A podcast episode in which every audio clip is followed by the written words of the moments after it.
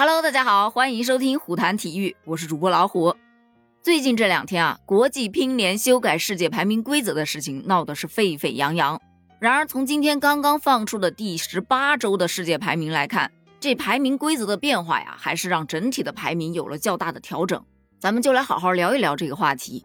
其实早在几天之前，国际乒联就发布了通知，我们已经更新了世界排名的规则，我们要完全删除初始积分。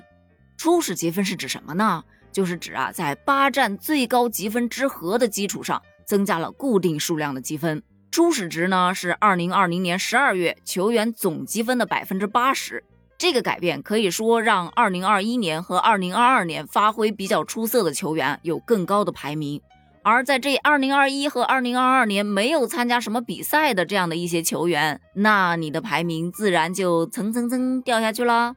这个排名有什么用呢？排名就是在你去参加其他的国际赛事的时候，能够有一个更好的签位。排名越靠前，你的签位就越好。其实啊，这个初始积分实施了很长时间了，并且是以一个较缓慢的速度一直在递减的。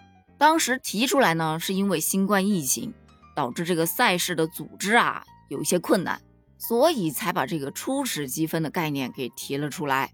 而这突然一下子宣布要删除掉初始积分，那在近期的比赛当中表现比较出色的球员，他的排名就很有利了，并且可以依靠这个排名进入到更高级别的赛事。然而，针对这一次的改动，网友是非常的淡定，改呗，谁怕谁呀？以前又不是没改过，而且这也不会是最后一次，反正以后还会改的。对呀，淡定点儿，就跟国际足联怎么改规则，男足都很难说能参加世界杯一样。这国际乒联啊，再怎么修改排名规则，中国男女乒乓球都是前几名，这个改不了的。是什么让我们球迷这么有底气呢？那当然就是我们国乒队员的实力啦。咱们就来看一看改过之后的新的第十八周世界排名。首先啊，男单方面排在第一的必然还是小胖樊振东了。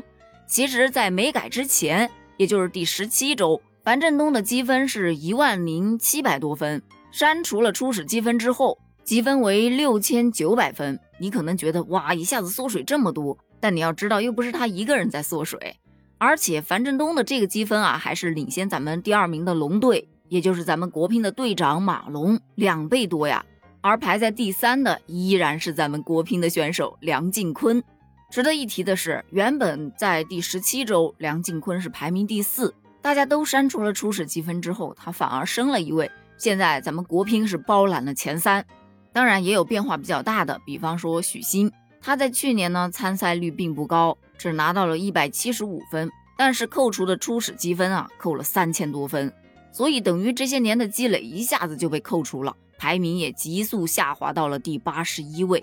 女队这边呢就更强势了，直接占据了前四。